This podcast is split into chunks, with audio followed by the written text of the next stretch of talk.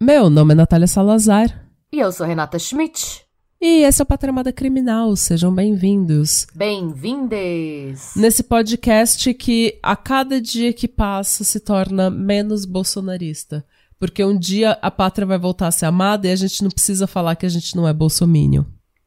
Nós nunca fomos bolsomínios. Nunca. E Mas nunca a cada dia que passa, a onda Tem do menos bolsonarismo necessidade, é, da tem gente menos da gente esclarecer que a gente não é bolsomínio. Nossa, eu espero que algum dia a gente só encare os últimos quatro anos como um grande surto coletivo. É. O que foi, né? A lição que a gente vai tirar do governo Bolsonaro é que a gente nunca pode misturar cloroquina com Viagra, que dá paranoia, psicose, várias coisas aí. Você sai andando é, pendurado no caminhão, você sai chorando em praça pública, marchando que nem um pato Donald em praça pública. Eu acho que o Bolsonaro é o nosso Nero. É. Que Eu o espero. Nero tá pro Império Romano como o Bolsonaro tá pro Brasil. O que, que vocês acham? Vocês concordam? Ele é nosso Nerso. Ele é nosso. É, Ne- é que é o Nero brasileiro, é o Nerso, né? Ai, gente, Ai, sejam bem-vindos ao podcast. Hoje nós temos um caso. Temos recados hoje? Não, só obrigada pelo apoio, gente, de sempre. Por nenhum motivo em particular, apenas por vocês serem vocês mesmos, que são os lindos. Exato. Muito obrigada pelo apoio de vocês, muito obrigada pelas mensagens de carinho que vocês mandam sempre, muito obrigada pelas artes de fãs que a gente tá recebendo e que a gente amou. Amamos fanart. Sim, e enfim. É... Ai, na verdade tem um recado. Ah, o quê? Desculpa, mas é super rapidinho. É, gente, o caso da Cat Torres, tá todo mundo querendo que a gente faça uma atualização, a gente tá recebendo muita mensagem. Hum. A gente não vai soltar nada enquanto a causa da prisão não for divulgada por alguma fonte oficial. Exatamente. E assim, eu quero falar só. também uma coisa, vai. Ah, Porque eu fiz. Enquanto a gente tava junto, enquanto eu tava passando férias na casa da Renata, eu fiz um vídeo falando que eu estava no hashtag cativeiro da Renata. E daí eu falei, eu vou fazer esse vídeo sem problemas, porque, afinal de contas, pelo que tudo indica, elas não estão sendo traficadas. E porque também a gente já tinha visto na internet que elas falaram que tinha sido tudo uma grande piada. E daí a gente levou na piada também. Agora, elas foram presas, de repente elas estavam sendo traficadas ou elas estavam traficando alguém. Então, eu já tô pedindo desculpa pelo vídeo que eu fiz enquanto elas não estavam sendo traficadas. Porque, a gente, essa Thor é, é um surto. Ninguém sabe o que, que tá acontecendo, tá? Então, eu É, espero que agora- elas. É, até agora a única coisa que a gente sabe é que elas foram pegas no Maine tentando atravessar pro Canadá. E a polícia de fronteira prendeu as três e elas estão soltas sob fiança. Mas assim, a gente não tem detalhes de por que elas foram presas, nem por que que elas estão querendo fugir pro Canadá. E então, em- é, e enquanto a gente não tiver mais que isso, não vai sair nada. Quando sair, quando a gente souber de alguma coisa, a gente faz. Exato. Mas eu acho que é, eu acho que é interessante a gente esperar, antes de, de fazer esse caso, a gente esperar notícias que sejam de fontes que não sejam só elas. Porque o que elas estão falando é uma Ah, Thor. não, não, eu tô esperando o Itamaraty falar, que o Itamaraty não se pronunciou ainda. que é, tipo, eu não quero saber o que elas têm pra falar, porque não vai fazer sentido. Não. Vai ser citado, vai- mas não vai ser usado, tipo, sabe? Eu sugiro que relevem. É. É, então a gente tá esperando, né, gente? Enquanto o Itamaraty e a ICE, né, a Polícia de Imigração, não se pronunciar, não tem muito que a gente possa fazer. Isso. Porque elas realmente não falam E é nada isso, com nada. Então, tenham paciência, gente. Quando a gente souber de alguma coisa, a gente faz mais uma atualização, sim. Exato. E hoje nós temos uma atualização de um caso, correto? Sim, na- é, então, hoje, na verdade, é um caso que eu acompanho tem muito tempo. É, é, assim, quando eu comecei a ouvir mais True Crime, e, em- é, quando eu mudei pra Irlanda, né? Eu comecei a ouvir mais True Crime e aí eu conheci esse caso. Através do. Quando eu escutava o Crime Junkie ainda. Eu escutei primeiro no Crime Eu, Junkie. eu também. Foi lá que eu escutei É? primeiro esse caso. E a gente nunca fez sobre. Eu acho que no fundo. Primeiro que a gente nunca discutiu de fazer sobre, mas pra mim, pelo menos no fundo, eu sempre tive uma esperança que fosse ser resolvido. E parece que estamos caminhando pra isso. A gente sempre fala que a gente evita fazer caso mais mainstream, a não ser que a gente possa contribuir com informações e pontos de vista novos, né? Uhum. E nesse momento é exatamente isso que a gente tem. Eu acredito que o que a gente vai trazer hoje ainda não veio, não foi trazido é, por nenhum outro podcast em português. Uhum. Mas posso estar errado também. Vai saber até segunda se alguém já não vai soltar ou se alguém já não fez. É, todas as minhas fontes são gringas e eu, eu, realmente não fiquei sabendo de ninguém fazendo, então talvez sejamos pioneiras. Vamos ver. Minhas fontes são a CNN, a CBS News, a Wikipedia. Ajudem a Wikipedia. Eu dou pra Por favor, doem para a Wikipedia. O gente. Denver Post, o site da revista People, os podcasts Crime Junkie e True Crime Garage e o canal do YouTube Dreading. Uhum. E o caso é o famoso caso dos Delphi Murders. Uhum. Também conhecido como os assassinatos do Snapchat. Também conhecido como os assassinatos de Libby German e Abby Williams. Vamos lá, gente. Prepara que tem. Hoje tem reviravolta. Hoje nada é o que parece. Tem furdunço, tem mistério, tem internet, tem até, até catfish vai entrar nessa história. Ela Então se preparem para uma, pra uma longa jornada, cheia de, de curvas. Primeiro, eu, eu decidi dividir esse caso. Como ele, gente, é muito complexo, tem muita informação. Então eu dividi ele em blocos, em tá. tópicos. Ah. E o primeiro, a primeira parte é uma coisa que eu quero falar e que eu acho que eu vi muito pouco na mídia. Eu quero falar das vítimas, da Libby German e da Abby Williams. Uhum. A Lib, quando tudo aconteceu, em 2017, ela tinha 14 anos e a Abby tinha 13. Elas eram melhores amigas, elas faziam tudo juntas. É, é, essas amizades. Ah, não sei, eu fico até meio emocionada. É, é, eu acho tão bonito ter amigos assim, sabe? Uhum. A Lib, ela era mais extrovertida. E normalmente ela tomava as dores da Abby. Então, às vezes, se alguém fizesse alguma piada que a Abby não gostasse, eu fosse grosso, grosso com ela, a Lib entrava na frente e colocava a pessoa no lugar dela. Gosto. Ainda assim, é, mesmo tendo esse perfil um pouco mais combativo, a Libby era considerada também extremamente doce pela família e uhum. pelos amigos. E extremamente talentosa. E ela adorava cozinhar. Ela falou que ela era uma excelente padeira. A avó dela comentou, inclusive, que quase todos os dias ela voltava, quando ela chegava da escola, ela fazia cookies de chocolate para os amigos que estivessem perto e para os pais e ia fazer lição. Então ela cozinhava para eles, deixava os cookies e ia estudar. Gente, quem que é essa menina? E, a, eu achei isso tão fofo. E além é a coisa disso, mais fofa da face da Terra. Ela era uma pessoa extremamente curiosa e ela era obcecada por entender como que o mundo funcionava.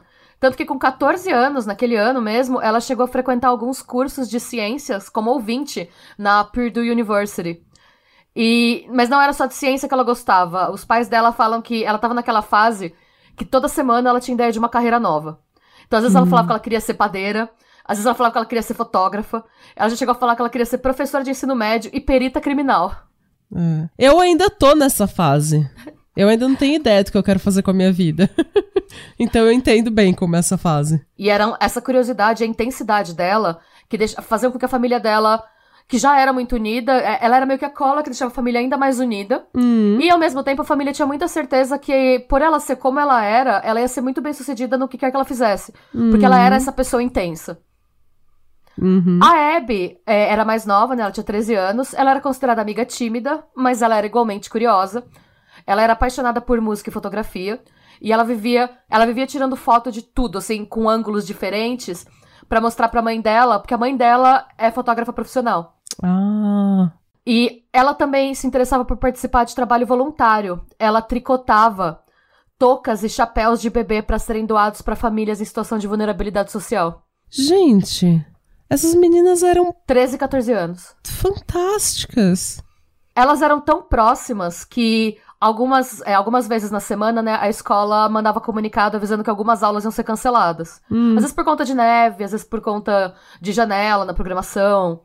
Quando isso acontecia, tipo, quando chegava o e-mail pros pais, não vai ter aula amanhã, as famílias já sabiam que a Abby ia dormir na casa da Lib e as duas iam passar o dia seguinte juntas. Ai, meu Deus. Sempre, era normal já. Quando chegava o e-mail, a mãe já colocava um prato a mais na mesa, sabe? A mãe da Lib. Ai. E foi exatamente isso que aconteceu na noite do dia 12 pro dia 13 de fevereiro de 2017. É. Foi uma noite normal, elas passaram a tarde e a noite pintando, elas gostavam muito de desenhar e pintar. E assistindo TV com a família da Lib. Hum. No dia seguinte, o pai da, da Lib fez café da manhã para todo mundo, com panquecas. E aí elas comeram, todo mundo comeu e elas começaram a programar o dia. O plano original delas seria de fazer algumas trilhas. Delphi, gente, é uma cidade indiana muito pequenininha. O que tem pra fazer lá é ir pro meio do mato ou pra sair pro rolê você tem que ir pra cidades vizinhas. Uhum. Então, elas tinham 13, 14 anos e ir pro meio do mato. Então, elas queriam fazer umas trilhas e tirar algumas fotos é, delas nas trilhas. Inicialmente, era pra Kelsey, a irmã mais velha da Lib, ir com elas, né? Mas a Kelsey não podia ir, porque, primeiro, como ela era mais velha, ela tava com acho que 16 ou 17 anos, ela já trabalhava. Então, e ela tinha alguma coisa, ela não abre o que que era, mas ela tinha alguns compromissos com o namorado. Uhum. Ela falou: ah, não dá pra eu ir com vocês, eu trabalho no começo da tarde, eu tenho que fazer umas coisas com o meu namorado, mas eu deixo vocês lá. Onde vocês querem ir? E elas queriam ir na Monon Height Bridge Trail, perto da uma da tarde. Ela falou: perfeito, eu deixo vocês lá no caminho pro trabalho. E o pai, né, o pai da, da Libby e da Kelsey, buscaria elas três e meia. Hum. Então elas iam ter duas horas e meia pra fazer foto. Ó, Pra onde é que elas foram, né? Esse lugar, eu acho que todo mundo que acompanha esse caso, só de eu falar você vai saber onde é. Dá pra uma, uma imagem mental. A Mono High Bridge Trail, ela é uma ferrovia desativada, extremamente antiga, que ela era muito utilizada, ainda é, né? Mas era mais utilizada por todo mundo pra tirar foto, porque é extremamente instagramável. Uhum. Gente, pensa que assim, é, parece essas fotos de filme stock, sabe? É uma, é uma ferrovia velha de madeira no meio do Uhum. nada. Não tem nada pra um lado, nada pro outro. É só ferrovia e em volta você vê floresta, montanhas. Aquelas fotos que todo mundo tem no Pinterest. Sim, exato. E Pinterest, eu, eu brasileirei total a o pronúncia. Pinterest. O Pinterest, o Pinterest, gente. O Pinterest.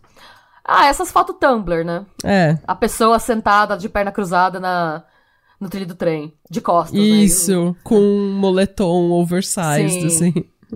E assim, gente, como, é um, como os trilhos são muito velhos e não tem nenhum tipo de parapeito, essa trilha foi desativada, tem vários avisos, é proibido você andar lá. Ainda assim, a cidade inteira andava lá. Claro. Tudo aconteceu como combinado. A irmã da, da Lib deixou elas lá, elas foram tirar foto. Até aí, tudo certo. Até, e aí a gente vai entrar na segunda parte, que é pra falar sobre o crime. Às três e meia da tarde, conforme combinado, o pai da Lib chegou na entrada da trilha pra buscar as duas. Mas ninguém apareceu. E aí, que que ele, ele esperou um pouco. E aí, o que, que ele pensou? Ah, eu acho que elas podem ter esquecido da hora. E aí ele desceu do carro e foi fazer a trilha. Gente, não tem. É, é o trilho do trem, é só seguir o trilho do trem. Não tem muito pra onde ir, sabe? É, no caminho, ele, ele encontrou alguns outros pedestres que estavam fazendo a trilha. E todos eles afirmaram que não tinham visto as meninas. Até que um homem comentou que ele escutou passos de pessoas em determinado trecho da trilha. E aí o pai da Lib foi pra lá, não encontrou nada. E aí ele decidiu ligar pra mãe dele, a avó da Lib, e perguntou se por acaso elas tinham entrado em contato com ela, ou se elas tinham, tipo, sei lá, às vezes aconteceu alguma coisa e ela pode ter ido buscar elas mais cedo. E ela disse que não, que ela não sabia nada das meninas. E ela falou: "Fa- faz o seguinte, vai, faz a trilha até o final.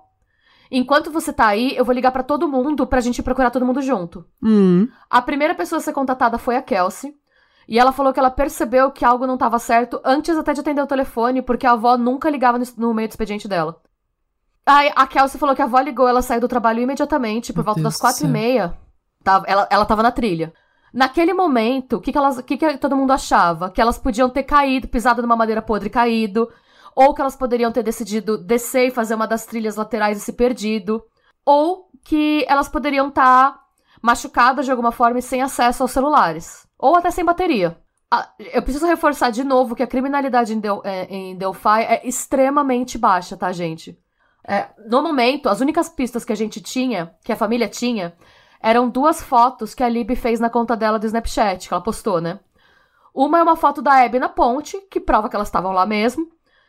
E depois tem a, fama- a- essa filmagem ficou icônica, que é a filmagem do homem andando sobre os trilhos em direção a elas na ponte. Uhum. Era isso que as pessoas tinham, e assim, gente, demorou muito até pra isso ser divulgado fora da família, tá? Pela polícia, como a gente vai ver mais pra frente. As horas foram passando, elas não apareceram, a família já tinha feito a trilha inteira diversas vezes, e o que deixou eles mais preocupados é que eles gritavam e não tinham nenhuma resposta. Que se elas estivessem machucadas, e eles gritando, tava todo mundo gritando o nome delas, elas iam responder. Sim. E aí, os avós das duas foram pra polícia pra reportar. Assim que a polícia foi notificada, gente, cidade pequena, todo mundo ficou sabendo. E a cidade inteira se reuniu em massa pra ajudar nas buscas. A cidade inteira ficou procurando essas meninas até perto da meia-noite. Deus do céu, gente, que desespero. É. Meia-noite, a polícia solicitou o encerramento das buscas por questões de segurança. Uhum. Porque, gente, era uma. Imagina, um monte de gente num lugar extremamente velho e podre, à noite, sem. Sim, você vai dormir com duas meninas desaparecidas, você acorda com 20 pessoas desaparecidas. Pois é, e, machucadas. e hospital. É, não. E aí, o que, que a polícia fez? A polícia mandou os voluntários para casa, mas os policiais que eram mais experientes com busca à noite continuaram Uhum. buscando elas. É, nada. Mas na ocasião, gente, eu preciso reforçar, eu reforço muito que deixou todo mundo surpreso, porque a polícia chegou inclusive a falar para as famílias para elas se acalmarem, que eles falam, gente, parece que é muito dramático, mas provavelmente elas só estão escondidas em algum ponto da floresta e não conseguem ouvir. Uhum. Por que, que a polícia disse isso? Porque não tinha na trilha, e eles fizeram várias vezes, é, nenhum indício de que elas tivessem sido machucadas por outra pessoa, porque não tinha nenhuma evidência de nenhum tipo de perseguição no mato, não tinha sangue, não tinham galhos quebrados e não tinha nenhum tipo de peça de roupa deixada pelo caminho. Uhum. Então o que a polícia disse é: amanhã a gente vai começar, primeira hora, a gente vai fazer um pente fino e elas vão aparecer. Elas devem estar numa caverna, num buraco, alguma coisa que elas não escutam. É só isso, tá tudo bem. Infelizmente ele estava errado. No dia seguinte, 14 de fevereiro, as buscas recomeçaram às 7 da manhã e as cidades vizinhas começaram a entrar. Todos os moradores, um monte de gente começou a vir, ficou sabendo e vieram das cidades vizinhas para ajudar. É, eu até coloquei no roteiro. As, as, cidades vizinhas ficaram sabendo do que aconteceu por motivos de fofoca, sim. Mas fofoca você salva. sabe, eu, eu, já falei isso algumas vezes. Eu não sei se eu cheguei a falar no podcast, mas a gente fala muita merda de americano. A gente fala muita merda. Sim. E com razão. É um povo que é muito privilegiado. Algumas pessoas são muito arrogantes. Algumas pessoas acham que só os Estados Unidos existem no mapa. Mas eu sempre fico um pouco emocionada com a, O tipo, senso de comunidade. o senso deles. de comunidade deles, tipo, quando tem uma tragédia, um terremoto, um furacão, eles se mobilizam em questão de segundos. Já tá toda a vizinhança mobilizada. Sim. E é claro que a gente faz isso no Brasil também, mas eu acho que é, menos. É, é em outra pro- proporção. Você precisa de um desastre muito grande para mobilizar tantas pessoas no Brasil. Essa é a impressão que eu tenho, pelo menos. Ou aqui na Noruega, nossa, você precisa para mobilizar 10 pessoas pra fazer busca, você precisa chamar a Cruz Vermelha, você precisa chamar, sabe? Não é todo mundo que sai de casa. Mas lá parece que em questão de segundos já tá a vizinhança toda procurando. É, isso é verdade, assim, é para isso, é realmente, pra mim, eu concordo com você, porque eu tenho muitas críticas, como todos sabem, mas pra Ah. isso a gente tem que tirar o chapéu mesmo. Não, foi- porque daí já começa um vai doar roupa, o outro já começa a levantar dinheiro, o outro lá já começa a fazer limonada pra quem tá procurando. Eles têm um senso de tipo emergência, Sim. sabe? De tipo a gente precisa acabar com qualquer diferença agora e começar a agir now, tipo agora. Vamos. Sim. Eu acho isso muito bonito, esse espírito que eles têm. É bonito mesmo. Gente, além dos voluntários, foram usados drones para sobrevoar áreas da trilha de mais difícil acesso. Um time de mergulho foi escalado para procurar num riacho perto da trilha. E os voluntários foram divididos em grupos de maneira a garantir que não teria um centímetro de terra que não fosse procurado. Uhum. Infelizmente, foi um desses grupos de voluntários que encontrou os corpos da Hebe e da Lib por volta do meio-dia, a cerca de 800 metros a leste da ponte. E aí é que o barato começa a ficar louco, gente. Pra vocês terem uma ideia, isso aconteceu em 2017. Até hoje, a gente não tem detalhe nenhum da cena do crime. A única coisa que a gente sabe com certeza é que os corpos foram posados de maneira a chocar pessoas que os encontrassem. É por conta disso também, quando esse tipo de coisa acontece, as teorias da conspiração começam a surgir, né? Hum. É, ninguém entendeu direito porque que até hoje a gente não sabe como que esses corpos foram encontrados. Teve gente que começou a achar que eram.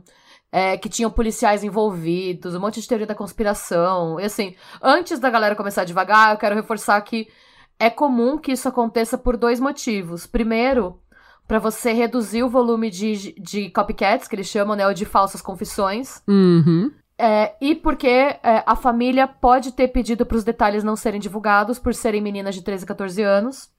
Ou ainda porque pode ser o modus operandi de algum serial killer em atividade que já despertou a atenção do FBI e que eles não querem jogar a luz sobre o caso para essa pessoa não saber que ela tá sendo buscada. Exatamente. Quando a polícia não libera coisa, normalmente é porque eles não querem avacalhar a investigação. Sim. Principalmente se é uma, uma cidade pequena em que a polícia não tem experiência com esse tipo de crime, porque é uma cidade que tem uma criminalidade baixa, eles imediatamente já estão overwhelmed. Então eles falaram, a gente vai comer. Eles foram espertos, o que não é uma coisa que muita polícia faz. Eles foram espertos e falaram, gente, vamos colocar um gag order nisso daqui, porque a gente tá muito acima do nosso nível de conhecimento e expertise, então a gente precisa de ajuda. E daí provavelmente eles contactaram o FBI ou alguém, uma agência maior, e eles falaram, ó, oh, não libera nada do caso porque a gente precisa controlar o que sai, até porque só o assassino vai saber e vai poder te falar algum detalhe. Até hoje, gente, é, eu vou falar hoje é, que é, vai sair dia 7, né? Até dia 7 de novembro de 2022, a gente não tem a causa das mortes ainda, tá? Mas teve um podcast, eu até esqueci de citar nas minhas fontes, o nome do podcast é Murder Sheet.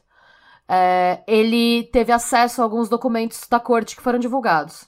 A, de, a, a gente sabe que a Abby e a Lib perderam muito sangue durante o confronto. É uma quantidade de sangue suficiente para que o assassino tenha ficado com muito sangue nas roupas. E uma das peças de roupa de uma das meninas foi levada pelo assassino como souvenir, e é, é, essa peça de roupa foi levada depois que a menina já tinha sido morta e posada. Meu Deus. E aí eu quero reforçar que essas meninas, elas foram, elas lutaram que nem soldado, tá, gente? Porque ficou até arrepiada. Porque a polícia fala que se uma delas quisesse sobreviver, ela poderia ter abandonado a outra e sobrevivido e, e, contado o que aconteceu, mas é nenhuma quis abandonar a outra nesse momento. Elas morreram juntas porque uma não deixaria a outra para trás. Então, assim. É... Ai, gente. É. E aí a gente vem, né, sei lá, é, é coisas para se pensar, né? Eu, eu, fico. Mais um dos motivos pelos quais esse caso me, me deixa emocionado, assim. É... Eu não tô chorando, você tá chorando. O homem que encontrou os corpos eh, do grupo, né, quem deu o alerta, né, a pessoa que gritou, que viu, ele ficou extremamente traumatizado. Mas, como esse caso eh, chamou muita atenção, ele ainda sofreu assédio por parte da internet. A internet começou a ficar obcecada com o caso e começaram a, tipo, sem nenhum. Sem nenhum motivo, sem nenhuma evidência, acusar o cara. Ah, como que você achou? Eu achei porque eu estava no grupo de busca. Então, teve esse aspecto do caso que foi muito triste, porque os detetives de internet, assim, começaram a acusar a família. Começaram a acusar. Por nada, só porque. Eh, porque eles estavam obcecados com o caso. Então. Porque você precisa fill the gap. Você precisa. É. O cérebro não aceita que você não tem uma informação, então você vai colocar a informação que você sabe, a informação que você tem disponível. Ela tinha uma família, pronto, foi a família. E era uma família que até hoje é extremamente unida, tá, gente? A Kelsey, inclusive, hoje, ela é uma ativista de, de direitos de vítimas e casos não resolvidos. Ela. É, é obviamente já tinha mudado a vida dela para sempre, mas orientou inclusive o que a carreira dela, quem ela é, assim, o que ela faz com os, o tempo que ela tem nesse mundo, sabe? Então, é só pra gente refletir, pra gente não, não ficar acusando gente. É exatamente por isso que eu reforço que a gente vai falar caso Cat Torres quando a gente tiver evidência, não dá pra gente ficar falando não. coisa na nossa cabeça, é irresponsável. E agora a gente vai entrar em um outro bloco que é os suspeitos. Ok. E, gente, tem muita. É, é, reviravoltas, reviravoltas, prepara os corações. No dia 17 de julho de 2017, cinco meses depois dos assassinatos, a polícia liberou um retrato falado do suspeito, com base no vídeo e nos depoimentos de algumas pessoas que estavam na ponte naquele mesmo horário. E foi só aí, cinco meses depois, que eles divulgaram pela primeira vez alguns trechos só do vídeo e do áudio que a Lib fez pelo celular. Até hoje a gente não tem acesso ao vídeo inteiro, tá? Ok. E aí a gente, né, Esse é o disso, vídeo que tem o homem? É, é o que ele fala down the hill. Ok. A gente vai colocar tudo nas nossas, os retratos falados, vai tudo para as nossas redes sociais, gente, vocês podem conferir lá. O suspeito número um era um homem chamado Ron Logan, que morava em Delphi. É, por que, que ele era considerado suspeito? Primeiro, os corpos foram encontrados na propriedade dele, nas terras dele. Hum. É, ele tinha, quando o crime aconteceu, ele tinha 77 anos, mas ele era forte, ele trabalhava na fazenda. E depois que os crimes aconteceram, duas ex-namoradas dele foram pra polícia informar que ele era extremamente violento e que ele já tinha ameaçado elas de morte várias vezes. Já chegou no ponto delas falarem para parentes e amigos que se elas sumissem, a culpa era dele. Ok. Depois disso, além disso, além das duas ex, 15 outros moradores da cidade deram depoimentos incriminando ele. 15. Além de tudo, a imagem. 15. É, além de tudo, a imagem dele era consistente com a imagem do homem que era visto nas câmeras. No dia 14 de fevereiro de 2022, que foi o dia em que os corpos foram achados, às 9h20 da manhã, o Logan, ele ligou para um primo dele pedindo para esse primo mentir para a polícia caso fosse procurado e afirmasse que teve com ele na véspera, entre as 14 e as 14h30, para levar ele de carro para uma loja de equipamento de aquário, Hum. em Lafayette. E era pro primo falar que ficou com ele lá até as 5. Ou seja, ele mentiu um álibi. Aham. O FBI chegou a revistar a casa do Ron, eles conseguiram mandado de busca e apreensão, e os dados apreendidos nas- pelas torres de celular revelaram que ele estava na área entre a propriedade dele e a ponte entre os dias 13 e 14 de fevereiro. Entretanto, o Logan realmente foi na loja de aquário na data. Ele pôde comprovar, co- ele tinha recibo da loja, ele foi visto pela CCTV da loja, e os, e os funcionários da loja confirmam que ele estava lá. Por que, que ele pediu pro primo fi- falsificar o álibi? Porque ele foi sozinho pra loja e ele não tinha autorização pra dirigir. E dirigir sem autorização, ele tava. em- além de tudo, ele tava em liberdade condicional por agressão, por outras coisas. E se ele fosse pego dirigindo sozinho, seria uma violação da liberdade condicional e ele podia voltar pra cadeia. Uhum. Sobre as torres de celular, isso eu não sabia, mas na área de Delphi e Lafayette, a cobertura de torre de celular é mínima. Normalmente, gente, como é que é a triangulação por torre? Eles veem que torres estão transmitindo o sinal pro seu celular. Ok. Quando você, quando você tá numa cidade grande, você tá em São Paulo, tem muita torre, porque tem muita gente usando. Uhum. Então, é, dá, a precisão é muito grande, porque vai ter uma torre, tipo, a cada esquina. Se tô Uhum. exagerando, obviamente, né? Em Delphi, como a cobertura é mínima, vamos supor que se você tá em São Paulo e você tá num quarteirão ou no outro, vai dar diferença na torre. Uhum. Agora, em Delphi, que a cobertura é mínima, se você tá ou em Delphi ou em Lafayette, a mesma torre vai, vai, Vai transmitir pingar, o sinal, ok. porque a cobertura é baixa. É. Então, por conta disso, é possível que o Ron não tivesse nem na cidade Entendi. quando o crime aconteceu. É, ele morreu esse ano, com 82 anos, e os investigadores já descartaram ele como suspeito. Ok. Basicamente, gente, ele era uma pessoa horrível, mas não foi ele que matou as meninas. Uhum. Segundo suspeito que foi é, levantado, né? O nome dele é Daniel J. Nations. Era um desempregado que ele foi preso. Gente, desculpa, é que esse suspeito ele é meio engraçado, assim. meio trágico, porém engraçado. Ele foi preso na região por ameaçar estranhos com um machado. Ok. E ele tem um grande histórico de exposição indecente que fez com que ele entrasse para a lista de criminosos sexuais é, dos Estados Unidos por conta de ocorrências em Indiana e na Carolina do Sul. Basicamente, era masturbação pública em restaurantes e provadores de loja. Hum. E como se não bastasse tudo isso, ele foi preso por dar um soco no nariz da esposa na frente dos filhos. Meu Deus. Ele morava mais ou menos duas horas de carro de Delphi e ele falou que ele só ficou sabendo do caso quando já estava preso. É, ele, inclusive, chegou a dar o DNA para ser testado e ele foi eliminado. O DNA dele não estava na cena do crime. Ele foi cogitado por ser uma pessoa violenta com um machado, por ter um histórico de criminoso sexual, basicamente. Hum. E aí, eu achei isso. Sei lá, avaliem.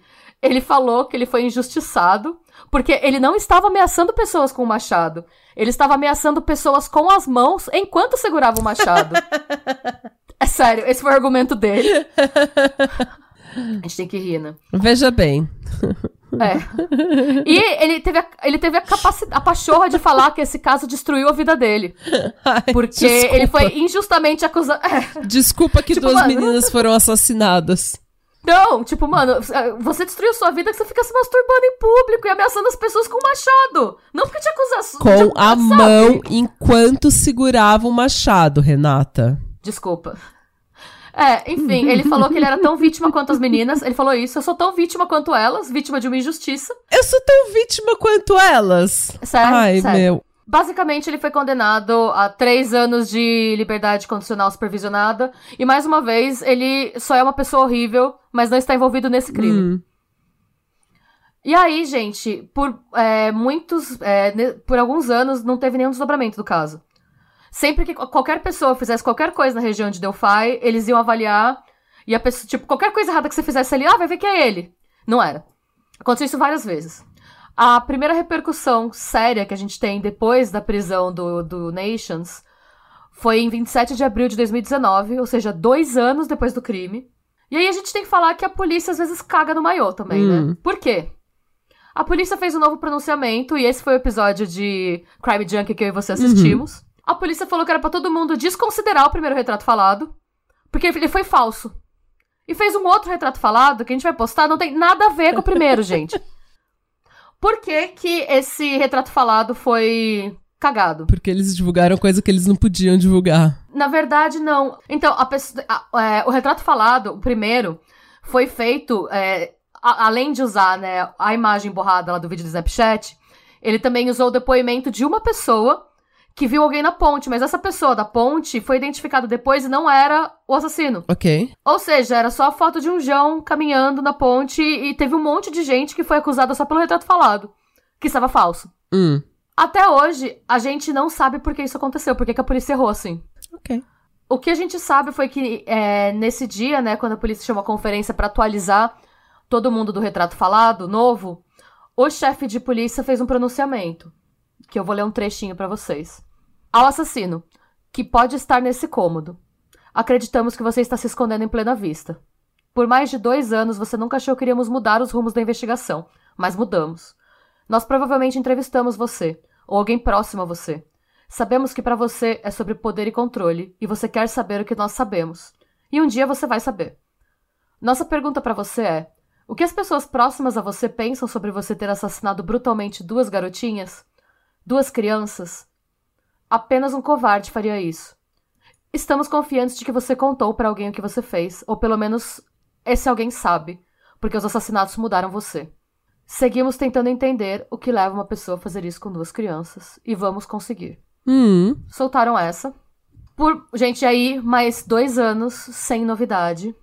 E até a- e agora a gente vai chegar na, na parte das informações bombásticas que eu acho que ninguém sabia ainda. Em 6 de dezembro de 2021, um homem chamado Keegan Anthony Klein foi preso. é, foi né, chamado para, foi interrogado pela polícia para prestar esclarecimento sobre esse caso. Como que chegaram nesse cara que não tinha sido mencionado ainda? Foi uma coisa totalmente aleatória, gente. Ah, 11 dias antes dele ser formalmente declarado pessoa de interesse, ele foi preso por outro crime não relacionado. Encontraram no computador dele cerca de 100 imagens de pornografia infantil obtida através de um perfil fake que chamava Anthony Shots, é, pelo Instagram e pelo Snapchat. O que aconteceu? Como chegaram nele, na verdade, né?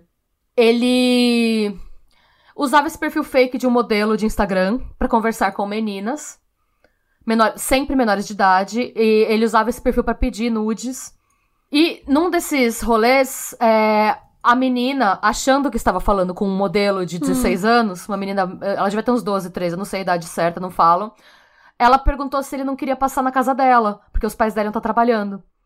Nisso, o que, que ele fez?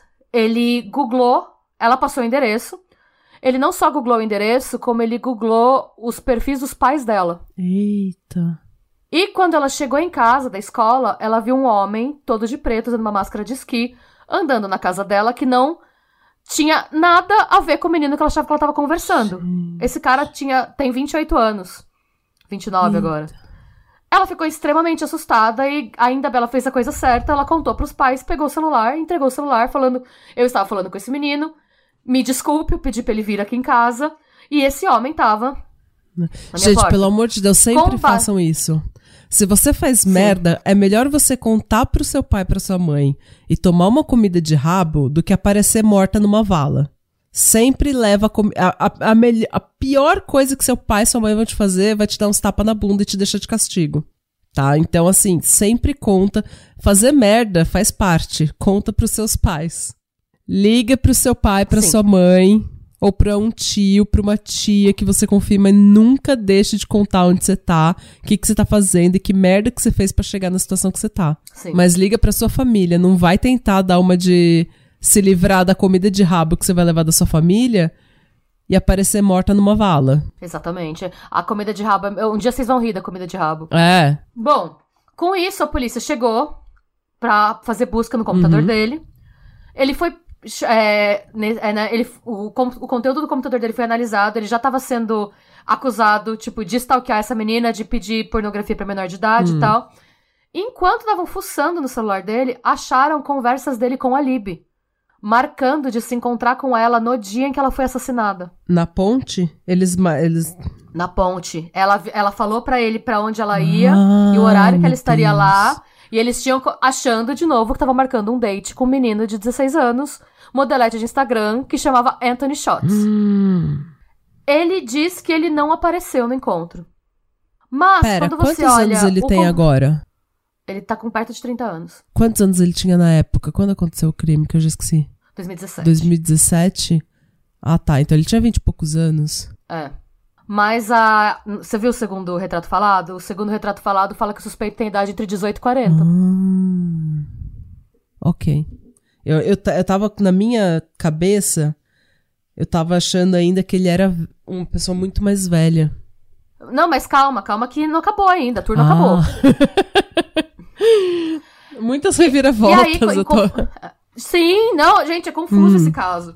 Porque aí ele foi preso, ele foi formalmente considerado pessoa de interesse, porque ele conversou com ela e marcou um encontro com ela na ponte, no dia em que ela foi Uhum. morta. E ele já tava sendo acusado de, tipo, stalkear outra menina. Então, assim. E quando você olhava o computador dele, a análise do computador e do celular dele mostram que ele foi obcecado com esse caso. Ele googlava a atualização do caso quando aconteceu quase todo dia. Eita. Per- Essa conta fake que ele usava, esse Anthony Shots, só ficou ativa entre 2016 e 2017. Depois dos assassinatos, a conta foi desativada. Eita, nós. O que, que ele diz? Ele disse que ele estava interessado no caso só porque ele era um cidadão preocupado. Uhum, uhum. Ele falou que ele conversou, sim, com a Lib, mas ele... Gente, é, é absurdo, assim. É. Ele fala que ele conversou com a Lib, sim, mas que, pra ser bem sincero, ele conversava com um monte de menininha, então... Não foi nada especial. E ele, ele admitiu que ele conversava com as meninas e convencia elas a mandarem foto pelada pra ele. Que eram as imagens que ele tinha. Mas ele fala que ele só fazia. No começo. Meditação de louco, né? Primeiro ele fala que ele só fazia isso quando ele era menor de idade também. Porque em Indiana, se os dois são menores de idade, não é exploração Sim. sexual. Mas os policiais falaram: você sabe que a gente viu tudo no seu computador e tá muito claro que você não era menor de idade, né? A gente tem as datas, a gente tem sua certidão de Uhum. nascimento. Tem gente Aí que acha que o Google é mesmo. besta, né? Ele sabe, o Google sabe onde você tava três anos atrás com hora e se- minuto e segundo, mas do nada ele não, seu computador não registra a hora que você fez as coisas. Ai. Pois é. E aí, gente, vou ficando cada vez mais revoltada. Por quê? Ele começou a falar que ele tá sendo acusado injustamente só porque as pessoas têm preconceito por ele ser um pedófilo. Eu não tô zoando. Ó, é... Eu não acredito que isso vai sair da minha boca. Que essa frase vai sair da minha boca. Mas tem gente que faz mimimi. tem gente que tá indo longe demais. Puta que me pariu. Gente, é, a gente tem preconceito contra você porque você é um pedófilo, seu filho da puta. E a gente devia ter preconceito com você porque você é um pedófilo. Pra mim, a resposta desse caso é que você só vocês têm preconceito comigo porque eu sou um pedófilo. Porque, tipo, se Sim. você fosse um pedófilo, o que não é uma culpa, não é sua culpa ser um pedófilo. Você é um pedófilo procurando tratamento pra não cometer crimes, daí é- tudo bem. Mas se você tá ativamente mandando mensagem pra meninas menores de idades, de menores de idade e pedindo foto, você está cometendo crime. Você está abusando sexualmente de uma menina menor de idade. Então, sim, o preconceito cabe. E marcando date, É. e indo stalkear as pessoas na Exato. casa dela, e fuçando o perfil dos pais nas redes sociais. É, muito doentio. ridículo. Tem que ter preconceito Enfim, mesmo. ele tá. Atualmente, ele tá sendo acusado. Ele tá é, enfrentando, né, 30 acusações que incluem exploração infantil, posse de pornografia infantil e obstrução de justiça. Ok. É, todas essas acusações não, não estão relacionadas ao caso do- de- dos Delphi Tá. Murders, tá? E aí, em 31 de outubro desse ano, gente, 2022, semana passada, enquanto eu e Natália estávamos no Halloween, A Renata, a Renata só entrou na sala gritando: Eles acharam alguém! Eles prenderam alguém! E eu falei: Ok, quem? Sim. Gente, no dia 31 de outubro de 2022, que quase seis anos, né? Que foi no começo do ano o crime. Do que tudo aconteceu, a polícia anunciou a primeira prisão e acusação formal do assassino das meninas. Hum. E não é esse cara, gente. What? É uma pessoa. Não é. É um homem que chama Richard M. Allen, de 50 anos. Eita. É, há duas semanas antes, né, do dia 31, os vizinhos do Allen viram a polícia vasculhando a casa dele. Hum. Depois disso, no dia 31, é, foi uma. É, é, no dia 31 foi segunda? Terça? Sei lá. Uhum. Segunda. É, a polícia prendeu ele. e soltou um comunicado oficial pra imprensa acusando ele formalmente. ele tá detido sem fiança. O superintendente da polícia do estado de Indiana, Doug Carter, ele deu uma declaração que é: "Hoje não é um dia para comemorar, mas a prisão com certeza é um passo importante para levar à conclusão dessa investigação complexa e de longo prazo." Gente, até agora a gente não sabe por que, que ele foi preso, porque um tribunal lacrou os documentos de acusação. É muito segredo em torno desse caso. Sim, foi lacrado. A única coisa que a gente sabe é que ele tá respondendo por duas acusações de assassinato pela morte da Abby e da Libby.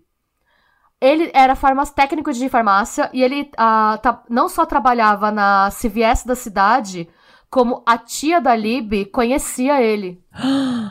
A tia da Libby, inclusive, falou: Eu entrei na loja para imprimir fotos da Libby pro funeral e foi ele que me ajudou. Ela falou: Eu tava uma bagunça. Eu tava tentando. Eu tava, ela falou que ela tava tão nervosa que ela não conseguia mexer no telefone para pegar as fotos. Coitada. Ele ajudou ela a escolher a foto pro enterro. Gente do céu. E depois que as fotos foram impressas, ele olhou para ela e falou: Eu não vou te cobrar por isso. Mano. É. Mano. A informação que a gente tem até agora é que o juiz encontrou uma causa provável para acusar o Allen de assassinato, mas ele não falou mais nada. Porque tá tudo lacrado. Ele falou que todos, todos os documentos de acusação e a declaração de causa, de causa provável né, foram selados. Um tribunal vai revisar a decisão depois para ver se esses documentos vão seguir selados ou não. Gente Por enquanto, como estamos agora, tá, gente? Ele foi preso semana passada. Estamos Massachusetts. É, por enquanto, o que eles estão falando, a polícia disse que as linhas de denúncia permanecem abertas e que os investigadores estão buscando mais informações não só sobre Richard Allen, mas sobre qualquer pessoa envolvida com ele, porque como a polícia falou, eles realmente acreditam que mais alguém sabia. E pelo nível de complexidade da cena do crime, muito provavelmente não foi a primeira vez. E foi só uma pessoa? Ou mais uma só pessoa foi, sabia. Uma pessoa foi acusada, é. Mas se sabe. foi só uma pessoa. Ah. A gente não sabe, porque a gente não sabe nada desse cara ainda. A única. A CVS soltou um comunicado confirmando que ele trabalhava pra rede, mas não confirmou. A CVS não falou nem o cargo dele. A CVS só falou, realmente é um ex-funcionário. Deu uma de Bolsonaro quando Roberto é. Jefferson fez aquela loucura. Eu nem tenho foto ah, com ele. Pre... Nossa. Gente, e é. Por enquanto a gente tá assim, a gente não sabe nada. O que a gente sabe é que, pelo nível de sigilo, provavelmente é. A gente pode ter um serial killer aí. Hum. E estamos aí, gente. A gente tá esperando. Os próximos passos é saber se o caso vai seguir lacrado ou não. Pode ser que esse caso siga lacrado e que a gente nunca saiba o que realmente aconteceu. Que só seja anunciado que ele vai ser preso. Se a família, de repente, conseguir uma, uma tipo, gag order para manter tudo em sigilo pela idade delas, eles podem ter conseguido. Porque elas eram muito novas e se ele fez alguma coisa, ele posou elas na cena para chocar, foi alguma coisa sexual e a família não quer deixar não quer vazar essa imagem, não quer vazar essa cena, tipo, essa descri a descrição da cena. E eu não, não julgo a família também, porque você já passou uma puta perda dessa, e daí você ainda vai ter que ler nego comentando no, no Instagram, no Facebook, o que, que como que a sua, a sua família foi encontrada como que a sua filha ah, foi é. encontrada, sabe? É, eu entendo. Ah, é. Não, não gente, assim, é, a, quem precisa saber mesmo é a família, a família que precisa de closure. Ah. A gente especula, é uma coisa assim. Eu fico muito feliz porque esse caso me marcou muito, porque eu falava, gente, como é possível que você tem um vídeo da, do, da pessoa que cometeu o crime, você tem a voz do cara, você tem uma cidade minúscula e ninguém pega. Ah. Era um caso que me entregava muito por conta disso. Porque a Lib teve todo o estado de espírito de registrar o assassino porque ela se sentiu ameaçada. Hum. E mesmo com toda essa ajuda que as meninas deram, é, não tinha ninguém sendo preso. Não tinha, tinha reviravoltas e coisa. E nada, nada acontecia. E ninguém fala por que nada acontece. Hum. E agora, finalmente, a gente vai ter um desfecho aí, alguém vai pagar pelo que fez. E uma pessoa muito perigosa foi tirada das ruas agora. Eu não, eu não, pior que não dá para saber se ele vai confessar outros casos, se ele vai. Porque eu queria que ele confessasse, sabe? De, o que, que ele fez com as outras pessoas. Porque se é um serial killer, tem vários desses casos pelos Estados Unidos, por aquela região que ninguém não teve closure ainda, que não teve absolutamente nenhuma pista. E tem um bando de família igual a família delas. Ai, é, talvez eles tentem negociar, né? A gente não sabe ainda. Por enquanto é tudo é, uma grande interrogação. Não sei, não sei. Ai, o que, que, vocês acham? Eu acho que eu preciso de mais Rivotril. Gente, é. Eu acho que eu preciso. Mas finalmente. Mas, certa, mas, mas é bom que tá. Que, assim, que as famílias vão ter resposta, né? Eu acho que pelo menos isso. É. Então é foda, porque a gente começa a ver essas coisas e a gente começa a acompanhar como se fosse um podcast. Tudo é um grande podcast, tudo é um grande, sabe, um, um grande documentário um na, no, né? na Netflix. É, um grande espetáculo. A gente esquece que, tipo, daí a gente quer saber mais, quer saber mais, quer especular. Mas, tipo, gente, desde 2017 essas famílias não dormem sem pensar nisso. E é a vida delas. Elas acordam, elas dormem, elas vão pro trabalho, a vida segue e elas estão pensando nisso. E elas e marcos, não têm. Assim, não eu têm... imagino, por exemplo, é, ano passado elas teriam se formado no, no colegial. É. E, e as famílias ficam tipo, nossa, era pra você ver os filhos dos seus amigos indo. Se formar. Fala, nossa, você... como, que pessoa ela teria se tornado, sabe? É. O que, que, será que ela já teria escolhido? Esse, esse, será que ela ia ser fotógrafa mesmo? Será que. É, eu acho que deve ser muito dolorido você ver tudo que você que foi roubado de você hum. por uma pessoa demente. Acho que nem pra uma pessoa má, sabe? Não, ruim. Uma pessoa ruim. É. É, deve ser muito dolorido. Então, a Glória Pérez falou no, naquele Pacto Brutal, no documentário da HBO, ela falou que o mais doloroso, assim, o mais chocante, sei lá, eu não lembro qual que foi a palavra que ela usou, mas ela falou que foi no dia seguinte, enquanto depois dela ter ido na cena do crime reconhecer a filha dela, o Rio de Janeiro tava normal, tava todo mundo indo pro trabalho, tipo, a vida seguiu, a vida dela parou, e o mundo seguiu. É exatamente o que a mãe do Tim McLean fala, né? O caso do canibal do Greyhound Bus. Que o mundo não, que ela não, que o mundo dela acabou, mas os, o, o resto do mundo não. Continua. E eu fico imaginando como é que é você acordar, dormir, todo mundo vivendo a vida tranquilamente normal, mesma coisa, vidinha de cidade do interior e a sua vida completamente parada em 2017 porque você não sabe o que aconteceu com a sua filha. É, é muito triste, é muito triste. Ai, gente, e a gente espera que pelo menos esse conforto elas, eles possam ter de, é. de, saber o que aconteceu e saber que o responsável não vai machucar mais ninguém. É. E é isso, gente. Essa foi a história. Espero que vocês tenham gostado e entendido melhor. Tem muita reviravolta, tem muita informação. É, é, muito provavelmente, se vocês olharem, vai ter mais umas duas ou três pessoas que foram presas, mas é sempre assim: a pessoa fez qualquer coisa errada na, na cidade, ela é presa e investigada se ela tem relação com o caso. Teve, teve muita gente Sim. que eu cortei do roteiro porque não tinha nenhuma evidência contra a pessoa. Uhum. Nada que colocasse ela no lugar e na cena. Então, eu pensei, gente, não faz Até sentido. Até porque deve ser um dos poucos casos. Deve ser um dos poucos casos que eles têm aberto dessa magnitude Sim. que eles precisam, tipo, qualquer pessoa que passe pelo departamento, eles têm que investigar só pra. Sim. Só Tirar pra da frente. É, só pra. Exatamente, só pra até fazer um database, sabe? Assim, uma coisa. É. É, e é isso. Seguimos é... triste. Seguimos tristes, mas, mas, teremos updates. Se sair mais alguma coisa de julgamento e tudo mais, a gente pode fazer mini episódios para dar o update desse caso. Sim. O que, que você acha? Acho ótimo. Se vocês concordarem, jovens, falem pra gente, falem pras tias. Isso.